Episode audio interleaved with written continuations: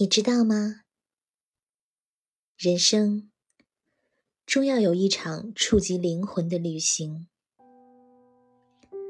作者：毕淑敏。第一章：旅行使我们谦虚。由于工作的关系，常常旅行。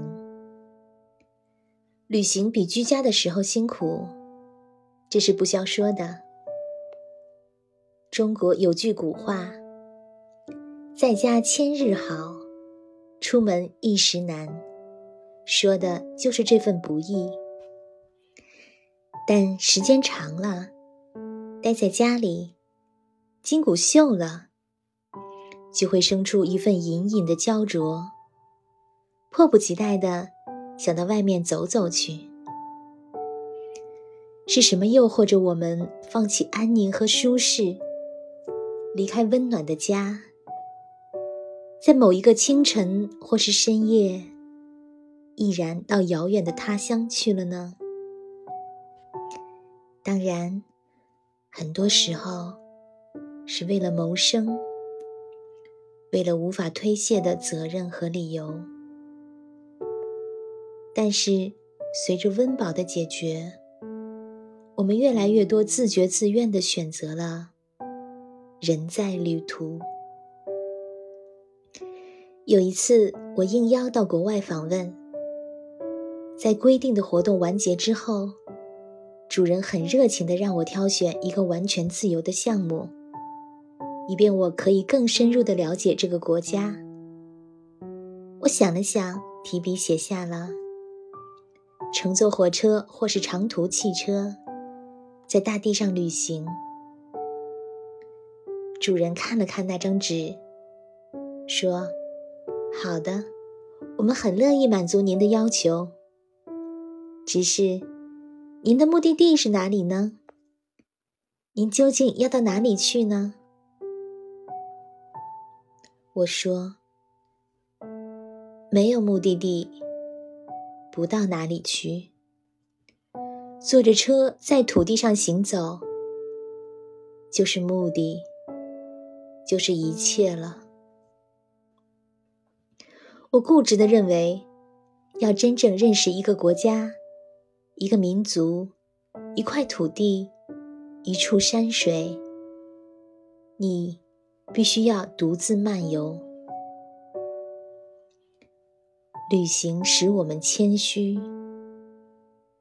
飞驰的速度，变幻的风景，奇异的遭遇，平逢的客人，这一切旅途中可能发生的事件，强烈的超出了我们已知的范畴，以一种陌生的挑战的姿态，敦促我们警醒，唤起我们好奇，在我们被琐碎磨损的生命里。张扬起绿色的旗帜，在我们被刻板疲惫的生活中注入新鲜的活力。久久的蜗居，易使我们的视野狭小，胸怀逼仄，肌力减弱，肺廓扁平。这个时候，收拾好行囊，告辞了亲人，踏上旅途吧。珍惜旅途吧。火车上那些不眠的夜晚，凭窗而立，看铁轨旁一盏盏路灯，闪着蓝紫色的光芒。疏忽而逝，许多记忆幽灵般的复活了。人们常常在旅途中，猛地想起湮灭许久的往事。忆起许多故人的音容笑貌，旅行好像是一种溶剂，融化了尘封的盖子，如烟的温情就升腾出来了。人们常常在旅途中，向相识才几个小时的旅伴倾诉衷肠，彼此那样深刻地走入了对方的精神架构。我甚至知道几位青年竟这样找到了自己的终生伴侣。有人把这些解释为，旅途使人们亲近，是因为没有利害关系。我不同意这个观点。正是因为同乘一列车，同渡一条船，才使我们如此亲密。旅行使人性中温暖的那些因子弥散开来。当然，旅途也有困厄和风雨。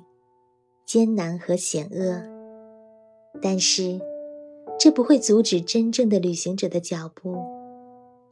旅行正是以一种充满未知的魅力，激起人们不倦的向往。